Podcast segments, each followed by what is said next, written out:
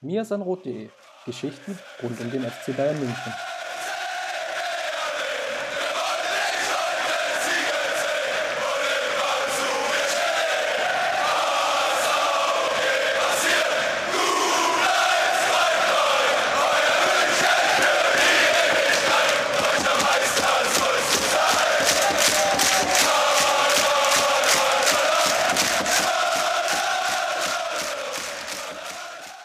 Servus und herzlich willkommen zum Mir sind Rot Podcast, Folge 253. Und nach einer ja, mehr oder weniger kleinen, unfreiwilligen Sommerpause unsererseits melden wir uns zurück und wollen natürlich mit euch diskutieren, ob es im Fußball nur noch ums Money geht.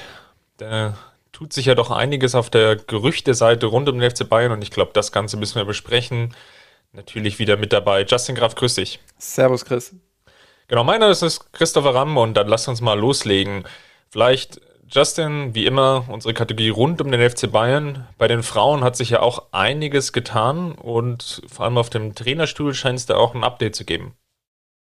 Genau, ähm, ja, äh, ich weiß jetzt gar nicht, wann wir das letzte Mal, das siehst du, so lange ist schon wieder her, wann wir das letzte Mal äh, über, über Kader-Updates gesprochen haben. Ich glaube, beim letzten Mal war der Stand, dass ähm, Stanway zum FC Bayern wechselt, wenn ich das äh, richtig in Erinnerung habe. Jetzt hat man ja mit äh, Tainara auf der Innenverteidigerposition, die aus Bordeaux kommt, ähm, sowie ähm, Laurent aus, aus äh, Lyon, hat man ja zwei Spielerinnen noch dazugeholt. Ähm, Laurent eher so die, die Offensivspielerin, hat nicht so viel bei Lyon gespielt, schwer einzuschätzen, ehrlich gesagt.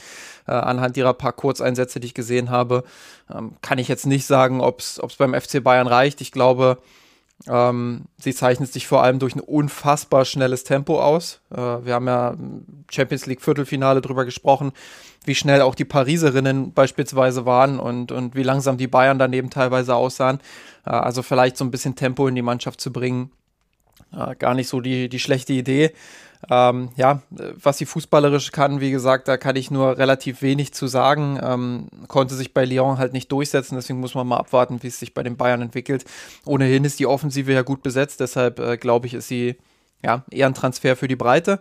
Äh, bei Tainara bin ich mir noch nicht ganz so sicher. Die Brasilianerin kam im Januar nach Bordeaux äh, aus Brasilien, heißt, äh, musste sich dann auch erstmal ein Stück weit an, an Europa so ein bisschen akklimatisieren.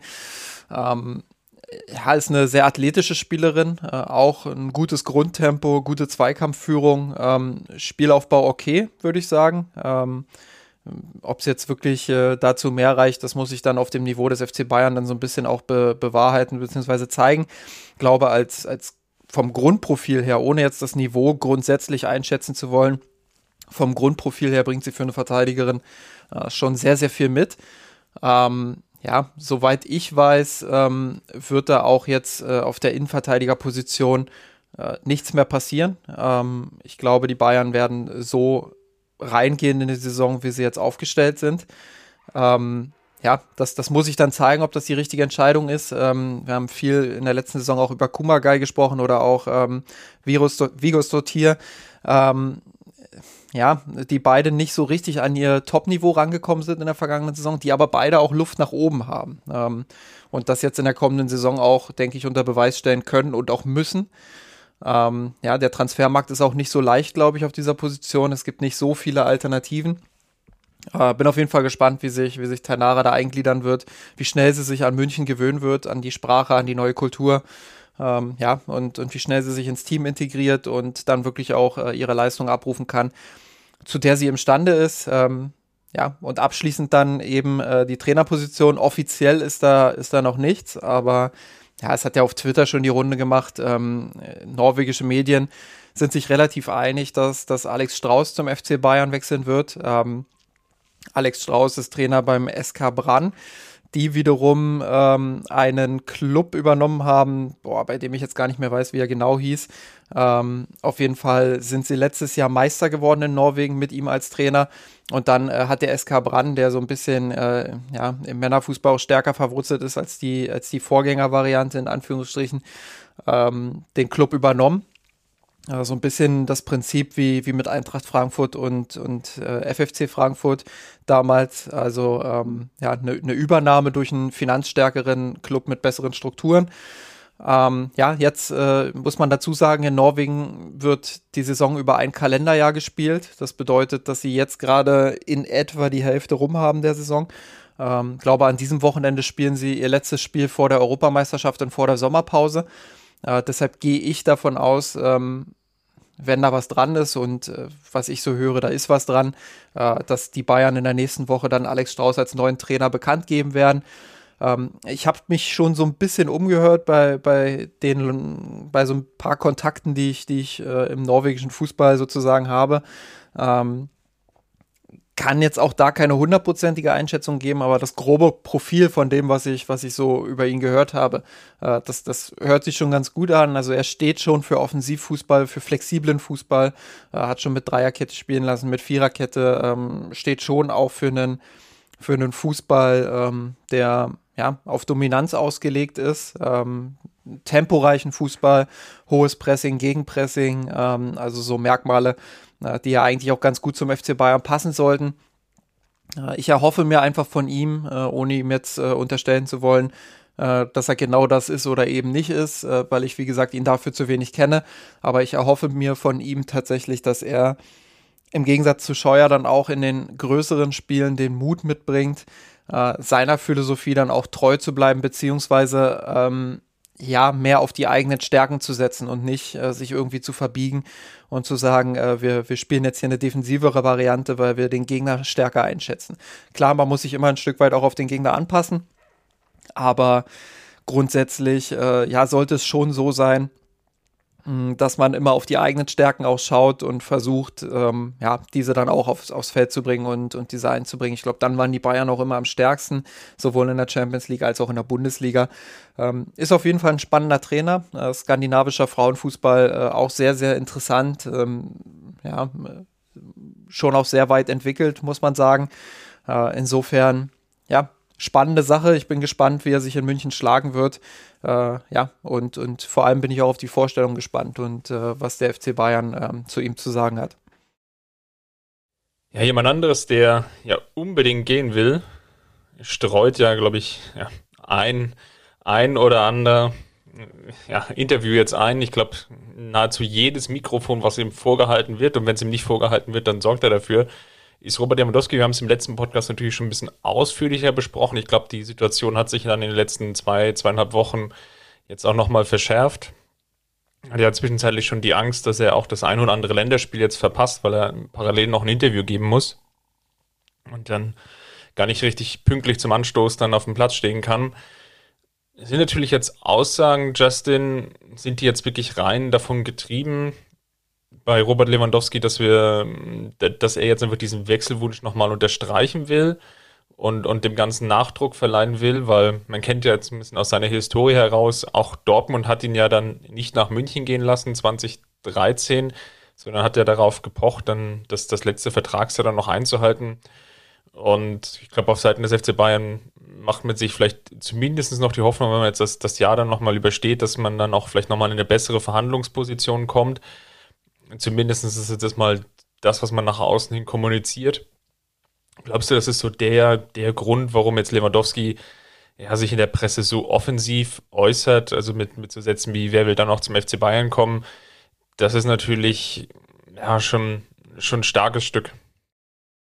Ja, ich glaube, man muss da ähm, ähnlich wie wir es auch damals bei Alaba, glaube ich, äh, mehr oder weniger ähm, in, im, im, Einverständnis miteinander äh, besprochen hatten, ähm, muss man da, glaube ich, ein Stück weit auch beide, beide Perspektiven beleuchten. Ähm, glaube schon, dass Robert Lewandowski und auch sein, sein Berater jetzt natürlich mit Absicht äh, dieses, dieses Spiel spielen und ähm, wirklich auch versuchen, alle Möglichkeiten auszureizen, um dann äh, auch zum FC Barcelona vielleicht wechseln zu können.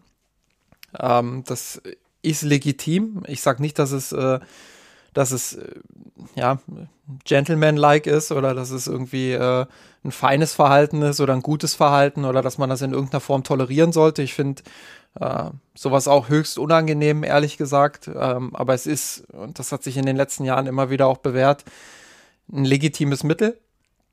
Ähm, andererseits muss man natürlich dann auch äh, ja, vielleicht die Perspektive einstreuen, was ist da intern womöglich auch in den letzten Wochen und Monaten schiefgelaufen. Ähm, glaube, es ist vollkommen legitim, dass der FC Bayern sich mit einem Spieler wie Erling Haaland auseinandersetzt, auch auseinandersetzen muss. Aber ich kann mir ehrlich gesagt nicht vorstellen, dass es da äh, im Disput mit Robert Lewandowski nur darum geht, dass der FC Bayern an Haaland interessiert war. Ich glaube, ähm, das ist ein bisschen zu simpel. Ich glaube, auch Robert Lewandowski weiß um sein Alter, er weiß auch um das Geschäft. Ähm, insofern kann ich mir nicht vorstellen, dass das jetzt der Hauptgrund war dafür, dass man, dass man sich intern vielleicht äh, so ein bisschen gezofft hat. Ähm, da muss schon ein bisschen mehr vorgefallen sein. Und ähm, ja, da kann ich schon auch verstehen, wenn der Spieler sagt, äh, hey, ich habe so viel jetzt in den letzten Jahren gerissen, es gibt irgendwie kein Anzeichen darauf, dass ich ähm, dass ich meine Leistung nicht mehr bringe in der kommenden Saison und auch in der Saison danach.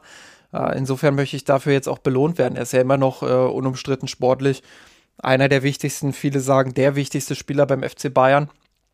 Deshalb, ähm, ja, kann ich schon auch nachvollziehen, dass er diese Gefühle dann hat, dass er sagt, ähm, ich fühle mich hier jetzt nicht zu 100% wertgeschätzt, äh, wenn, wenn ihr nur damit kokettiert, äh, Haaland zu holen oder irgendwie nach einem Ersatz zu suchen. Ähm, da muss intern schon, schon deutlich mehr vorgefallen sein. Und äh, hinzu kommt ja, dass es jetzt auch nicht das erste Mal ist, dass ein Spieler das sagt. Und klar kann man das immer ganz leicht abbügeln und sagen, ja, äh, aller aller Rummenige quasi. Äh, Wertschätzung ist, ist eine Einheit namens Euro. Äh, aber ich glaube, da macht sich der FC Bayern das dann auch ein bisschen zu einfach. Ich glaube nicht, dass es Niklas Süle, Robert Lewandowski und selbst auch David Alaba, der ja auch sehr hart natürlich verhandelt hat und der in Real Madrid oder bei Real Madrid jetzt nicht so schlecht verdienen wird, aber selbst bei ihm ging es nicht zu 100% nur um das Geld und nur darum, äh, dem FC Bayern jetzt auch noch die letzte Million rauszukratzen. Äh, Klar, dieses Narrativ, das bedient der FC Bayern auch immer ganz bewusst. Das ist gar keine Frage. Äh, das ist so ein bisschen auch das Spiel mit den Medien. Äh, der FC Bayern versucht das Narrativ zu bedienen des geldgeilen Spielers, der, der dann äh, von den Fans natürlich auch so ein bisschen dafür vielleicht nicht gehasst wird, aber der, der dann Kontra bekommt von, von den Fans und wo der Club dann natürlich fein dasteht. Ähm, weil was soll der Club auch anderes machen? Äh, und andererseits spielen die Berater natürlich immer genau das gleiche Spiel mit den Medien und äh, streuen da dann Gerüchte, ähm, die vielleicht auch nicht immer zu 100 Prozent wahr sind. Und irgendwo dazwischen muss sich dann der Beobachter oder die Beobachterin positionieren, beziehungsweise schauen, was aus diesen beiden Geschichten oder aus diesen Perspektiven erscheint mir dann jetzt persönlich realistisch und was weniger realistisch. Und ich glaube, da ist es ganz schwer, äh, eine Einordnung zu finden, eine Positionierung zu finden. Deshalb warne ich immer davor, äh, diese, diese Dinge, die jetzt auch in den Medien kursieren, ähm, die vielen Wasserstandsmeldungen ähm, auch immer äh, zu 100 Prozent gleich zu bewerten. Ähm, da, da, muss man, glaube ich, vorsichtig sein. Nichtsdestotrotz, und jetzt vielleicht auch noch mal zum Ausgang deiner Frage, die Interviews, die er gegeben hat, die, die waren für den FC Bayern natürlich höchst schädigend. Ähm, die helfen ihm aus meiner Sicht nicht wirklich. Ähm, sie helfen dem FC Bayern nicht wirklich. Deshalb äh, frage ich mich schon auch, ähm, ja, was es ihm bringt, jetzt äh, so weit vor Ende des Transferfensters ähm, ja schon, schon diese Eskalationsstufe wirklich auch zu zünden. Ja, das ist auch der Punkt, wo ich mich gefragt habe, was will er damit eigentlich bezwecken? Also ähm, das Spiel gegen Wolfsburg war gefühlt ein, zwei Tage vorbei und dann ist er im Endeffekt losgeschossen. Dass irgendwas kaputt gegangen ist, das hat man, glaube ich, im, im Laufe der Rückrunde dann auch gemerkt. Ja? Ähm, das hast du jetzt schon angedeutet. Es ist jetzt allein das Bemühen des FC Bayern rund um Haaland, das glaube ich nicht ausschließlich der Grund. Sicherlich wird er auch vielleicht das gesamtsportliche Paket eine gewisse Rolle gespielt haben, dass er das Gefühl hatte, und das ist natürlich jetzt sehr subjektiv aus seiner Sicht, dass er sich die Ziele, die er sich setzt, so mit dieser Mannschaft beziehungsweise mit dem Spielstil, wie sie aktuell unterwegs sind, nicht erreichen kann. Ne? Das ist natürlich ein sehr subjektiv getriebener Punkt gewesen und wir haben natürlich auch im Laufe der, der Rückrunde sehr, sehr häufig auch darüber diskutiert, dass es der FC Bayern zu gewissen Phasen in der Rückrunde nicht geschafft hat, unter Julian Nagelsmann Robert Lewandowski in die Abschlussposition zu bringen. Ja? Ähm, das lag natürlich allen voran sicherlich an der Davis-Verletzung. Da gab es sicherlich auch noch weitere Themen, ne? das Formtief von Sané, von Müller, von vielleicht, oder die Formschwankungen von Serge Gnabry haben da auch eine Rolle gespielt, würde ich jetzt mal sagen. Natürlich vielleicht sogar am stärksten Müller an der Stelle, der natürlich in der Rückrunde wirklich weggebrochen ist, der ja rund um den 17., 18., 19. Spieltag nahezu schon 20 Torvorlagen hatte und dann, glaube ich, gefühlt nur noch mal eine im, im Laufe der Rückrunde dann wirklich eingesammelt hat. Das war natürlich ein Faktor. Weil Robert Lewandowski dann nicht mehr so bedient wurde, wie er sich das dann vielleicht erwünscht oder erhofft hatte. Und dieses sportliche Ziel, was er sich dann persönlich setzt, Weltfußballer zu werden, also den Ballon d'Or zu gewinnen, dass das für ihn unerreichbar geworden ist. Ne? Natürlich dann auch nochmal verstärkt durch das äh, Champions League aus. Da war eigentlich relativ klar, dass er dann jetzt in der kommenden Saison dadurch dann wenig Chancen haben wird. Muss natürlich, wenn man aber ganz realistisch drauf schaut, auch nochmal sagen, er wird ja ohnehin weniger Chancen haben, weil natürlich die Weltmeisterschaft dann eigentlich sehr, sehr häufig dazu führt, dass derjenige Spieler, der sich dort in den Fokus spielt, sehr, sehr gute Chancen haben wird. Ja? Ähm, in der Champions League war es jetzt Benzema, hat eine gute Ausgangslage, hat natürlich dann mit der französischen Nationalmannschaft sicherlich auch ein Team. Bei der WM, wo es dann auch nochmal weitergehen kann, als vielleicht Robert Lewandowski mit der polnischen Nationalmannschaft. Und ja, vielleicht erhofft sich jetzt Lewandowski einfach an der Stelle mit einem Wechsel zum FC Barcelona, spanische Liga, dass er dort dann mehr Aufmerksamkeit bekommt und dann darüber dann dieses Ziel Ballon d'Or nochmal wieder näher angreifen oder verfolgen kann. Ist das jetzt gut oder schlecht? Das, das mag ich an der Stelle nicht zu beurteilen. Ich glaube, der FC Bayern hat sehr, sehr lange davon partizipiert, dass Robert Lewandowski so ehrgeizig war über die, über all die Jahre jetzt, mit dem Gipfel dann irgendwo in der letzten Saison oder beziehungsweise jetzt ja vorletzten Saison mit den 41 Toren und dann vielleicht auch davor mit dem Champions League Erfolg.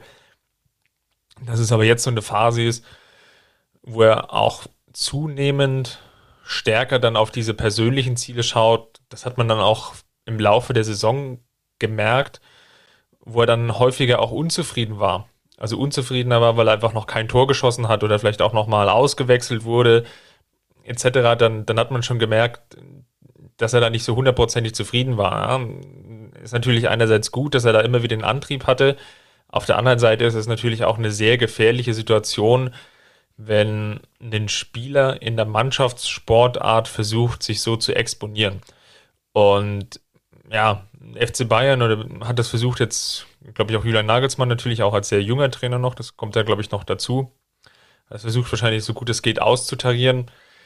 Das hat in der Hinrunde bestimmt noch gut bis sehr gut geklappt und ist in der Rückrunde dann aus, aus den ein oder anderen genannten Gründen dann ähm, ja, kaputt gegangen oder verloren gegangen. Das ist natürlich jetzt die Frage in der Gesamtheit, wie gehst du als Verein damit um?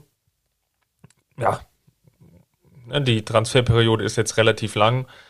Ich glaube, um, um nochmal Karl-Heinz Rummenigge zu zitieren, die, die Bayern täten gut daran, sicherlich den Fokus darauf zu legen, einen, einen Nachfolger auszuerkoren oder auszu, auszuwählen und da versuchen, dann Nägel mit Köpfen zu machen. Bei Haaland hat es ja scheinbar nicht geklappt oder relativ sicher nicht geklappt. Jetzt geht es dann darum zu gucken, wer ist dann vielleicht Option 2 oder 3 und wenn das auch wiederum aus diesen oder jenen Gründen nicht klappt, dann geht man eben vielleicht dann doch noch mal ins letzte Vertragsjahr.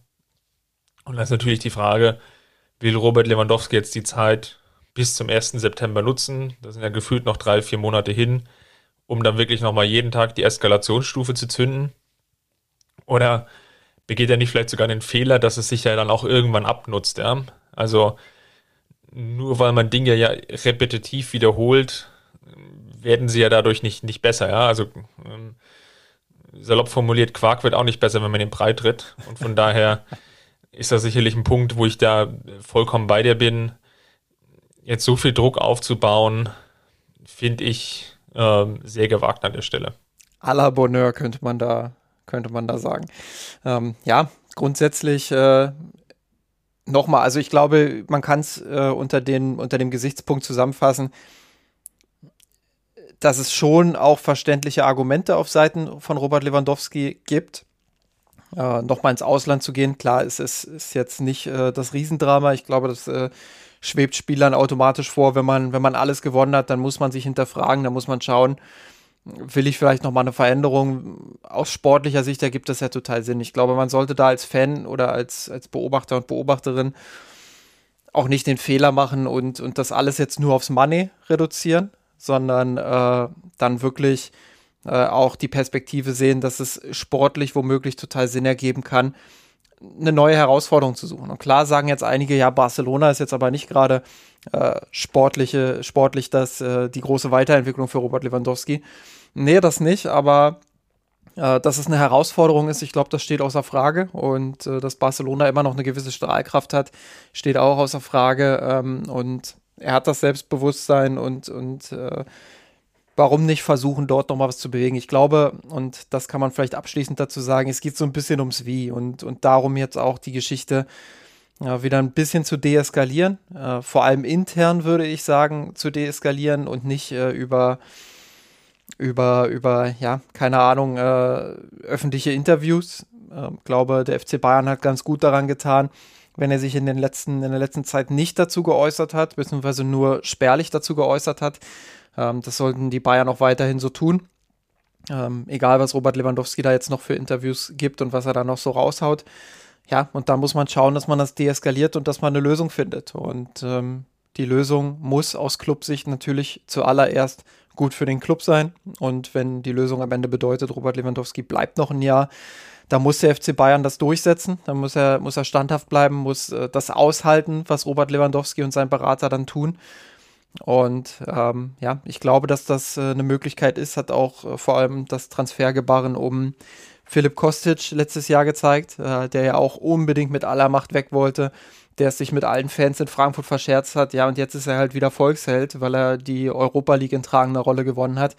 Also so schnell wie, wie so ein, so ein Streik oder auch so ein, so ein äh, widerspenstiges Verhalten aufkommt, so schnell ist es dann meistens auch wieder weg, wenn es darum geht, sportlichen Erfolg zu haben. Weil ich glaube nicht, dass Robert Lewandowski sich ein Jahr auf die faule Haut legt. Das kann er sich nicht leisten. Äh, dafür sind seine persönlichen Ziele einfach zu groß. Und ja, deshalb äh, denke ich, dass der FC Bayern immer noch im Driver's Seat ist. Eine Personalie, die sich ja seit unserem letzten Podcast nochmal so richtig beschleunigt hat, ist Sadio Mané und vom FC Liverpool. Und kann man natürlich jetzt die Frage stellen, ist er derjenige, welcher, der auserkoren wurde vom FC Bayern, dann die Nachfolge von Robert Lewandowski anzutreten? Genau, ich erinnere mich noch ganz gut. Wir haben im letzten Podcast drüber gesprochen. Da hieß es noch, äh, da war meine Information auch noch, dass äh, die Priorität vor allem Serge Gnabry ist ob man mit ihm verlängern will. Ähm, ja, jetzt hat sich da so ein bisschen was gedreht, weil man, glaube ich, auch merkt, dass Serge Gnabry nicht gewillt ist, so schnell zu verlängern äh, und dass die Chance sich vielleicht auch wieder schließen könnte, äh, Sadio Mané zu verpflichten. Äh, deshalb ja, versucht man da jetzt natürlich Nägel mit Kopf, Köpfen zu machen, äh, einen Weltklasse-Spieler nach München zu holen. Ich glaube, und das äh, wollte ich mit diesem, ja, mit diesem Anfangsplädoyer in Anführungsstrichen äh, so ein bisschen auch klar machen. Ähm, glaube nicht, dass er ein Lewandowski-Ersatz sein wird. Ja, er hat für Liverpool unter anderem auch im Champions League-Finale äh, auf der neuen gespielt. Aber ich glaube, der FC Bayern würde gut daran tun, äh, weiter mit einem physischen Spieler da vorne zu spielen. Ich glaube, man kann dieses System Guardiola oder auch System Klopp ja nicht zu 100% einfach auf den FC Bayern übertragen, sondern man muss da schon schauen, dass du, äh, ja, dass du das so ein bisschen auf die deutsche Fußballkultur anpasst, so ein bisschen auch auf, auf die Fußballkultur, die beim FC Bayern herrscht. Und wenn ich mich da die letzten zwei, drei, vier Jahre erinnere, ähm, ah, jetzt, jetzt spüre ich so einen kleinen Schmerz in mir, aber, aber dann hat der FC Bayern ja schon sehr viele Flanken auch unter anderem geschlagen. Gerade wenn es in der Mitte, äh, ja, zu nichts geführt hat. Halbfeldflanken sind kein Verbrechen. Hast wieder mit Willi Sagnol heute früh telefoniert, oder? Ähm, Ja, nee, das, das, äh, klar, das ist ja auch ein legitimes Mittel, aber dann brauchst du in der Mitte eben auch den Abnehmer und das ist Sadio Mané nicht. Ähm, klar, unter Nagelsmann äh, hat sich das so ein bisschen umgestellt, auch ein bisschen mehr aufs Zentrum verlagert. Äh, da, da kann so ein flexibles System durchaus mal auch Sinn ergeben. Ich bin kein grundsätzlicher Gegner von solchen äh, Systemen ohne physischen Neuner. Aber ich glaube, dass du im Kader mindestens eine Variante haben musst, die auf hohem Niveau äh, genau das bieten kann. Und ich ähm, glaube, das hat man bei der deutschen Nationalmannschaft gesehen, das hat man selbst bei Manchester City auf hohem Niveau gesehen, äh, wo sich Pep Guardiola jetzt auch dazu entschieden hat, mit Haaland einen physischen Spieler dazu zu holen. Es gibt immer Momente, in denen diese Ausrichtung an ihre Grenzen kommt. Und ähm, ja, genau dem sollte man vorbeugen, indem man halt so einen, so einen physischen Spieler dann auch bei sich drin hat. Grundsätzlich glaube ich aber, dass Mané dem Spiel äh, viel geben kann, weil der FC Bayern gerade aus meiner Sicht keinen konstanten Weltklasse-Winger hat. Ähm, du hast mit Serge Gnabry, Kingsley Coman und Leroy Sané durchaus drei Spieler mit Riesenpotenzial, mit, äh, ja, mit, mit Phasen, in denen sie auch durchaus Weltklasse sind, aber sie können es aus unterschiedlichen Gründen nicht konstant zeigen. Und ähm, das ist bei Gnabry vor allem äh, aufgrund der Formschwankungen so. Bei Sané würde ich mal sagen, äh, hat das äh, ja, Kopfgründe hört sich jetzt ein bisschen hart an, aber man hat ja schon das Gefühl, dass bei ihm da irgendwas, äh, dass das ist so ein bisschen, da fehlt es irgendwie, ja, wie, wie sagt man es am besten? Da, da, fehlt so ein bisschen der Klick, der, der so, der so kommt und wo es dann wirklich er, auch. Er will es nicht genug. ja, der, der, der, Knoten muss platzen. Äh, und, und ja, dann hatte man das Gefühl, irgendwie ist passiert, aber es ist dann doch nicht passiert. Äh, und bei Kingsley Coman, ich glaube, da sind wir uns einig, wenn der fit ist, äh, dann, dann ist er schon Weltklasse. Aber er ist eben nicht oft genug fit gewesen in den letzten Jahren und Monaten. Und äh, Mané ist halt ein Spieler, der wirklich konstant auf sehr hohem Niveau abliefert. Ähm, ich weiß nicht, ob ich ihn ähm, selbst auf seinem Peak-Level, ob ich ihn da zu den Top 3 Spielern der Welt zählen würde. Aber er ist aus meiner Sicht durchaus ein Top 10, Top 15 Spieler und liefert in dieser, in dieser Spanne wirklich auch konstant seine Leistungen ab. Ähm, gleichzeitig muss man sich die Werte ansehen und habe sie jetzt nicht direkt äh, vor mir, aber er hat jetzt keine Quote von irgendwie 0,8, 0,9 Toren äh, pro 90 Minuten oder so. Das, das er hat Torbeteiligung bei Liverpool, das hatte ich im Vorfeld extra mal rausgesucht, von 0,62. Also Tore gut. und Assists zusammengezählt. Sehr gut. Ich wusste, auf dich ist Verlass. Und genau das ist halt der Punkt, da muss man dann ausschauen, er wird dir diese Tore, die Robert Lewandowski gemacht hat, oder auch die, die Torvorlagen, die wird er dir natürlich nicht eins zu eins ersetzen. Klar, Bundesliga ist nochmal ein anderes Niveau als Premier League, aber das, das wird, wird er dir trotzdem nicht ersetzen können. Und deshalb muss man sich da umstellen.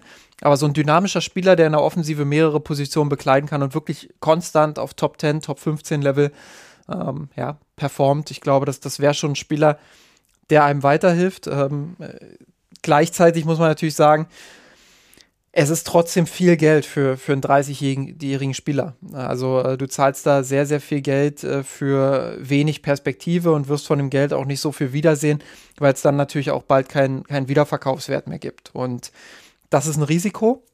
Aber andererseits ist man ein Stück weit auch dazu gezwungen, jetzt einen großen Namen zu präsentieren.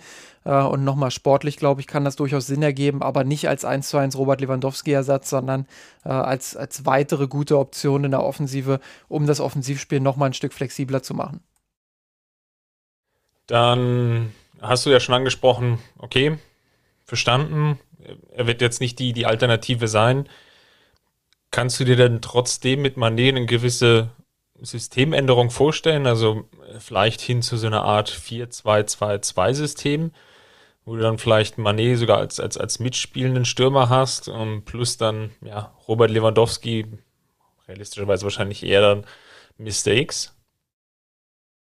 Was, was mit Robert Lewandowski war? Ah, also der, ich, ich, gehe davon aus, dass er Lewandowski jetzt, ne, wird, wird ja wahrscheinlich gehen, ne? Ich glaube, ja. realistischerweise, also genau. sobald man irgendwie eine gewisse Weise Nachfolger hat. Ähm, könntest du dir dann so eine Art Doppelspitze vorstellen? Ja. Manet als, als, als vielleicht hängender, mitspielender Stürmer und dann, ja, dann wahrscheinlich eher der, der physische Stürmer, der jetzt von dir dann nochmal benannt werden müsste. Genau, ja, klar. Ähm, also ja, das, das kann ich mir schon vorstellen. Ich denke, ähm, ich denke, dass selbst eine, eine, eine, Doppelspitze aus Manet und beispielsweise Thomas Müller äh, in 80, 85, vielleicht 90 Prozent der Spiele funktionieren kann. Ähm, das äh, sehe ich jetzt nicht als Riesenproblem, insbesondere auf nationalem Niveau. Kann ich mir schon vorstellen, dass das äh, gut klappt, dass Nagelsmann die Abläufe da auch noch mal ein bisschen schärfen kann jetzt in der Sommervorbereitung. Und äh, dass man da ein System findet, ähm, ja, was, was einfach gut funktioniert und wo man sich regelmäßig auch die Chancen herausspielen kann. Zumal Mané ja auch ein sehr, sehr guter Pressing- und Gegenpressing-Spieler ist. Ähm, sonst, sonst hätte er bei Klopp keine Chance gehabt und äh, das macht er wirklich auch sehr gut, arbeitet viel für das Team. Ähm, das äh, ist auch nochmal eine Stärke, die man da sicherlich hervorheben muss. Ähm, was ich aber meinte ist, und darauf auch bezogen mit der physischen Variante, äh, ich glaube, dass es immer wieder Spiele geben wird, in denen dieses flexible Gebilde ein bisschen zu statisch ist, in denen die Tagesform vielleicht nicht ganz passt, in denen der Gegner es vielleicht auch einfach mal defensiv richtig gut macht und du nicht so richtig in die richtigen Räume kommst. Und ähm, dann brauchst du eine Alternative. Und ich glaube, die Alternative ist dann nicht irgendwie die, die formschwächeren Spieler einfach eins zu eins auszutauschen, sondern äh, die Alternative ist dann eher, nehmen wir jetzt einfach mal Kalajdzic, weil das derjenige ist, der der jetzt am, am heißesten diskutiert wurde, auch wenn ich äh, qualitätsmäßig noch nicht zu 100% überzeugt bin, dass das äh, Bayern-Niveau ist, aber ähm, so ein Kalajdzic dann von der Bank vielleicht zu bringen oder vielleicht auch mal von Anfang an zu, zu bringen und zu sagen, wir, wir spielen heute ein bisschen verändert, äh, gehen vielleicht dann doch ein bisschen mehr aufs Flügelspiel, ähm, versuchen da Masraoui auf rechts und Alfonso Davis auf links äh, zu isolieren und dann ähm, ja, entweder mit, mit Bällen in den Rückraum zu spielen, wo dann Leon Goretzka nachstößt, ähm, oder, oder eben ähm, auf Kimmich rücklegen und der macht eine Halbflanke oder äh, bis zur Grundlinie durchbrechen und, und dann den Ball reinflanken. Und dann hat man mit Kalajdzic natürlich jemanden, ja, der das Spiel mit Sosa beispielsweise in Stuttgart perfektioniert hat. Äh, und äh, ich glaube, glaube, Flanke Sosa, Kopfball Kalajdzic ist einer der bekanntesten äh, Spielzüge der Bundesliga-Saison gewesen in den letzten ein, zwei Jahren.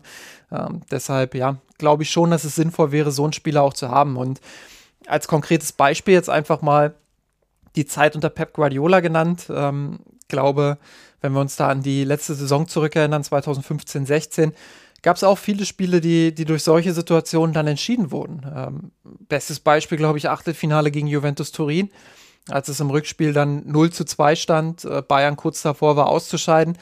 Ja, und dann waren es zwei Kopfbälle von Thomas Müller und Robert Lewandowski, die letztendlich äh, ja, den Sieg, beziehungsweise erstmal die Verlängerung und später dann den Sieg äh, für den FC Bayern gebracht haben. Und ich glaube, so eine, so eine Variante musst du immer drin haben. Und äh, wenn Robert Lewandowski den FC Bayern verlässt, dann fehlt dir da was an Physis, dann fehlt dir da was an Körperlichkeit, an Kopfballstärke auch. Ähm, und so ein bisschen geht dir dann auch das, das Variantenreichtum äh, flöten. Und ja, ich würde es mal so sagen, Robert Lewandowski als kompletten Spieler wirst du eins zu eins natürlich nicht ersetzen können. Aber du kannst seine Teilfähigkeiten nehmen und auf andere Spieler aufteilen. Und äh, da sehe ich Manet, der, der wirklich mit seiner Dynamik, mit seiner Flexibilität, mit seinen technischen Fähigkeiten, ähm, mit seiner Spielintelligenz, aber auch mit, sein, mit seiner Arbeit gegen den Ball ähm, teilweise neue Fähigkeiten reinbringen kann, teilweise aber auch Fähigkeiten abdecken kann, die Robert Lewandowski ebenfalls ganz gut beherrscht hat. Ähm, und dann hast du vielleicht noch eine physische Variante, die so diese Präsenz von Robert Lewandowski ein Stück weit übernehmen kann. Ja, ja und, und das auf diese Art und Weise auffangen kann. Aber ähm, ich glaube, der FC Bayern muss auf jeden Fall sein System dann anpassen. Ähm, es gibt dann nicht mehr diesen einen konkreten Zielspieler. Ähm, das kann auch eine Chance sein, das kann ein Risiko sein. Ich glaube, das, das werden wir dann erst in ein paar Monaten ähm, wirklich auch ähm, erstmals mit einem Zwischenfazit beurteilen können. Jetzt haben wir viele positive, oder du hast jetzt viele positive Dinge angesprochen, die jetzt vielleicht auch für einen Manet-Transfer sprechen. Sicherlich natürlich, dass Manet auch, ja, Weltstar ist jetzt ein bisschen zu hoch gegriffen, aber natürlich schon ein bekanntes Gesicht jetzt ist. Ähm, natürlich sicherlich auch vor allem auf dem afrikanischen Kontinent.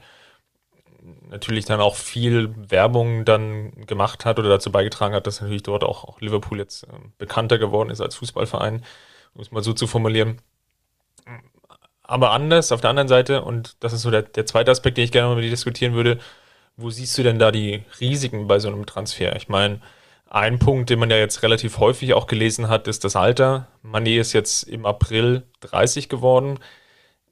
Ist es nicht im Endeffekt vom, vom Beuteschema her so, dass Mané dann nur so eine Übergangslösung wäre? Ja, du, du zahlst, und das war das, was ich gerade ähm, auch so ein bisschen am Rande schon, schon erwähnt habe, du zahlst sehr, sehr viel Geld natürlich für, für einen Spieler, von dem du nicht genau weißt, wie lange kann er dieses äh, Top 10, Top 15 Niveau wirklich noch, noch zeigen. Und ähm, das ist immer mit einem Risiko verbunden. Ähm, keine Frage, zumal, und das muss man sicherlich auch beachten, es gibt immer so ein bisschen diesen Jürgen Klopp-Effekt, wie ich das immer ganz gerne sage. Ich glaube, die Extrembeispiele sind da Spieler wie äh, Kevin Großkreuz oder, oder Oliver, Kirch beispielsweise, ähm, die unter Jürgen Klopp die beste Phase ihrer Karriere hatten, wirklich äh, teilweise einen unfassbaren Peak über ihrem Niveau hatten, die, die extrem überperformt haben über einen gewissen Zeitraum.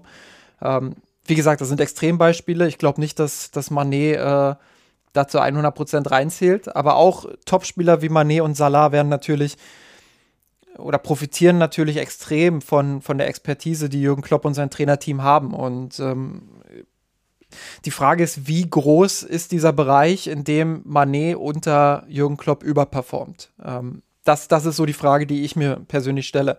Ähm, das wird man erst sehen, wenn er, wenn er Liverpool verlässt. Ähm, aber du zahlst da natürlich äh, eine ordentliche Summe dann. Aktuell wird ja spekuliert, 50 Millionen Euro in etwa will Liverpool haben. Bayern ist wohl bereit, so bis zu 30 zu zahlen. Sagen wir mal, sie treffen sich dann irgendwo bei 40 oder so.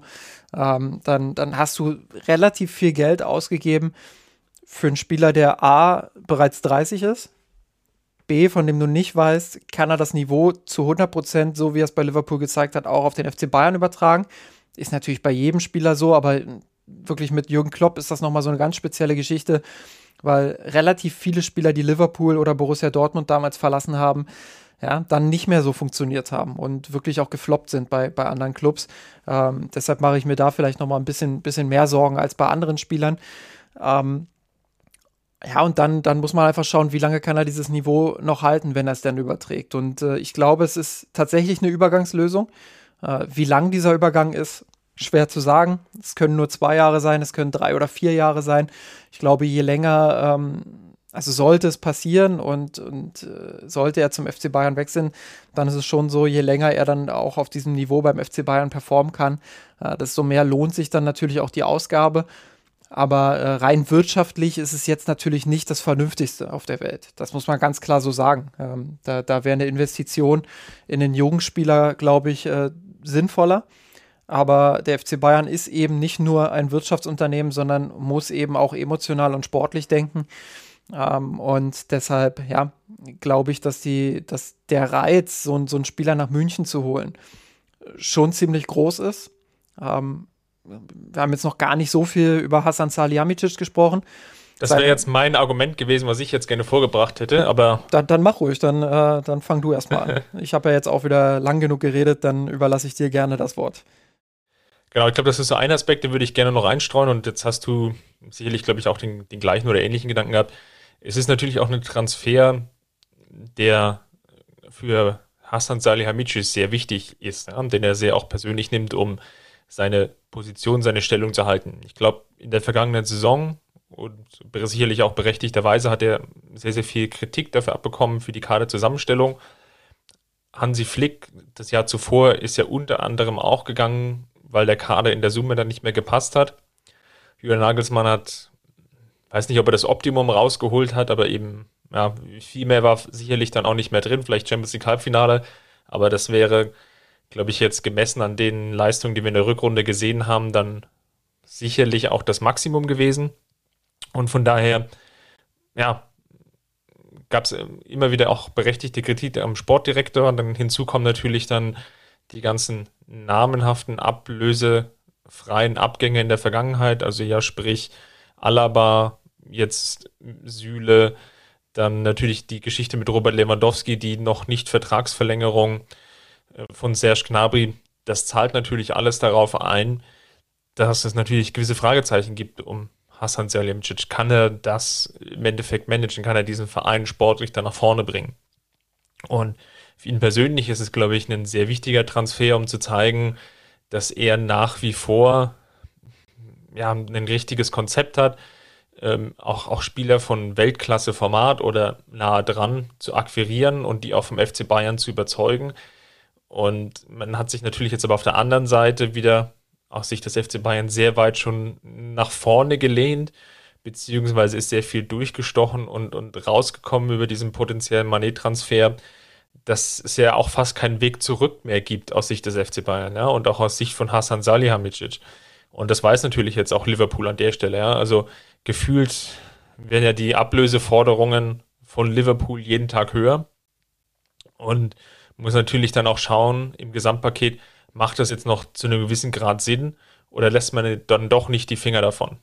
Zumal ja auch interessant ist, diese Diskrepanz zwischen äh, dem FC Bayern einerseits, äh, wenn er Spieler verkauft, verkauft, ja, verkauft, ähm, und andererseits ähm, dem FC Liverpool, wenn er jetzt einen Spieler verkauft. So, das, das finde ich ganz spannend zu beobachten, weil ich erinnere mich da gerne an Thiago zurück, den man ja fast für, für einen Ramschpreis abgegeben hat, ähm, für, für 20 oder 30 Millionen oder was das waren. Ähm, da hat man ja gesagt, ja, bloß keine Steine in den Weg legen, etc. Äh, und Liverpool ist jetzt so, äh, was, was ihr bietet 20 oder 30 Millionen, äh, ist ja lachhaft. Äh, da, da brauchen wir gar nicht drüber weiter reden. Und äh, diese Diskrepanz finde ich dann schon auch, auch bemerkenswert, dass der FC Bayern irgendwie gar kein Gefühl dafür hat, äh, Spieler zu verkaufen. Aber das ist ein ganz anderes Thema, ähm, was Salihamidzic angeht. Ja, bin ich, bin ich komplett bei dir. Das war auch genau der Punkt, den ich ansprechen wollte. Ähm, böse Zungen stellen ja jetzt schon die Frage, ähm, ist, es, ist es für den FC Bayern langfristig gesehen äh, besser, wenn, wenn Manet kommt oder äh, wenn Manet nicht kommt und Hassan Salihamidzic dann deswegen auch irgendwann seinen Hut ziehen muss. Also Vorsicht bitte, äh, nicht zu sehr ernst nehmen, was ich gerade gesagt habe. Das, das war einfach bloß äh, ein kleiner Ulk, wie man, wie man sagen würde. Ähm, ja, ich bin auf jeden Fall gespannt, wie sich das weiterentwickelt und ich finde es auch wieder sehr seltsam. Ähm, Gerade das, was du am Ende gesagt hast, dass da so viel zu, äh, durchsticht, ähm, dass ähm, ja, viel in der Öffentlichkeit drüber geredet wird, ähm, dass es da offenbar genug Quellen auch gibt, um, um den neuen Wasserstand dann auch durchzudrücken. Und ja, dass, äh, dass der FC Bayern sich irgendwie ähm, auf der sicheren Seite fühlt, beziehungsweise dass man optimistisch ist, Manet dann auch nach München zu holen. Ich ähm, glaube, das hat man aus der Vergangenheit gelernt, äh, ist nicht immer, immer so, ein, so ein gutes Zeichen. oh doi. genau, also kurzum, ich glaube, der Transfer wird irgendwie passieren müssen. Ob er sich dann sportlich auszahlt, gibt Gründe, da ganz, ganz positiv zu sein. Ich glaube, ein Aspekt, den wir jetzt auch noch nicht angesprochen haben, Manet ist bisher auch relativ verschont geblieben von größeren Verletzungen. Das ist ein Pluspunkt, wenn ich gerade daran denke, wer jetzt gerade auch auf der Stürmerposition häufiger mal äh, gehandelt wurde, selbst jetzt auch in Holland, war ja in der vergangenen Saison dann doch recht häufig verletzt und was nützt ja natürlich dann der beste Spieler im Kader, wenn, wenn er nicht einsatzfähig ist oder beziehungsweise viel Ausfallzeit hat und da ist man mit Manet relativ ähm, gut aufgestellt an der Stelle. Also mal schauen, wo uns das Ganze hinführt. Ich glaube, dass das, wenn das dann kommt, dann auch nochmal zu Verschiebungen im Kader führt. Also, dass Serge Gnabry dann äh, ein, ein potenzieller Abgangskandidat ist, wenn man sich wirklich für diese Variante entscheidet, dann noch eher mit Robert Lewandowski zu, ähm, weiterzumachen, beziehungsweise dann versucht, einen halbwegs adäquaten Ersatz zu finden, dann wäre Manet dann eben einer dieser Flügelspieler. Man könnte vielleicht das grobe Spielkonzept, was man jetzt hat, ein bisschen anpassen, aber in der Summe dabei bleiben. Eine andere Variante hattest du dann schon mal kurz, kurz ausskizziert. Vielleicht eben ohne diesen physischen Neuner zu spielen, wäre sicherlich auch interessant, ähm, das Ganze mal zu sehen, ob das Ganze auch in der Bundesliga dann funktionieren könnte. Beim FC Bayern ist natürlich aber auch mit einem relativ hohen Risiko verbunden, dass du dann ja, viele Spiele hast, wo du vielleicht dann nicht, nicht zum Tor vorkommst oder gerade dann von der Chancenverwertung her, man, als FC Bayern-Fan kennt man das ja noch, noch zu gut, häufig dann auch unterperformst und deine Chancenverwertung einfach nicht gut genug ist. Robert Lewandowski hat ja lange Zeit dann das Gegenteil bewiesen. Also das sind so die, die zwei, drei Fragestellen, Baustellen, die sich da für mich ergeben. Wo ich mich wirklich noch schwer tue, und das vielleicht noch abschließend, ist natürlich das Alter, wo ich jetzt wirklich glaube, das kann jetzt so eine Übergangslösung für ein, zwei Jahre sein. Das muss ja auch nichts Schlechtes sein. Ne? Beim FC Bayern haben wir es ja mit äh, Alonso ja auch dann Mitte der Zehnerjahre gesehen, dass das auch mit einem älteren Spieler dann durchaus nochmal funktionieren kann und dass es auch von der Balance vielleicht im Kader gar nicht so verkehrt ist, dann auch noch einen eher älteren Spieler äh, gleich noch so mit, mit, mit reinzubringen, der dann auch die Balance hält und dann auch als Führungsspieler auftreten kann, das ist nicht verkehrt. Auf der anderen Seite natürlich die Frage, welche Perspektive hast du dann mittel- bzw. langfristig? Ist halt dann die Frage, ob er eher Xabi Alonso ist oder dann doch eher der Kreisliga Money. Ja, der, der, der, zieht, der zieht ein bisschen, glaube ich. der der, der, der zieht ein bisschen länger, genau. Und ich glaube, ähm, den, den, den lassen wir jetzt auch mal länger ziehen und machen dann hiermit dann für heute den Deckel auch drauf. Ich danke dir erstmal für deine Expertise. Ich glaube, wir werden dann in den nächsten Tagen ja dann erneut sprechen, wenn es dann die ein oder andere Wasserstandsmeldung dann noch zu den jeweiligen Spielern gibt. Wir hatten ja befürchtet, dass uns die Themen ausgehen. Zumindest auf dem Transfermarkt sieht es wohl nicht danach aus. Also ja, wir werden weiterhin da für euch das ganze Geschehen dann versuchen einzuordnen. Genau. Falls es euch gefallen hat, schaut gerne bei uns in der Kurve vorbei unter kurve.misanrot.de, diskutiert dort mit uns. Ansonsten schaut gerne auf dem Blog vorbei. Dort haben wir nochmal ein Stück verfasst äh, zu unserem ja, bald anstehenden zehnjährigen Jubiläum und wie ihr dann auch bei uns da mitwirken könnt und was ihr auch von uns haben wollt oder beziehungsweise was ihr euch wünscht. Tretet da ruhig dann mit uns in den Austausch und ansonsten ja, bleib vor allem gesund und Justin, dir wie immer vielen Dank für deine Expertise und wir hören uns dann ja, hoffentlich bald wieder. Macht's gut, bis dahin, Servus. Servus. Ich hab geträumt von dir, von unserer Weltpläne. Wir haben den Kampf gewonnen, den Thron erkommen, der Haien hat's gemacht. Ich hab geträumt von dir unserer Weltpläne. Wir haben den Kampf gewonnen, mit ohne Knochen, der Haien hat's gemacht. Ich hab geträumt von dir, von unserer Welt Weltleger. Wir haben den Kampf gewonnen, mit ohne Knochen, der Haien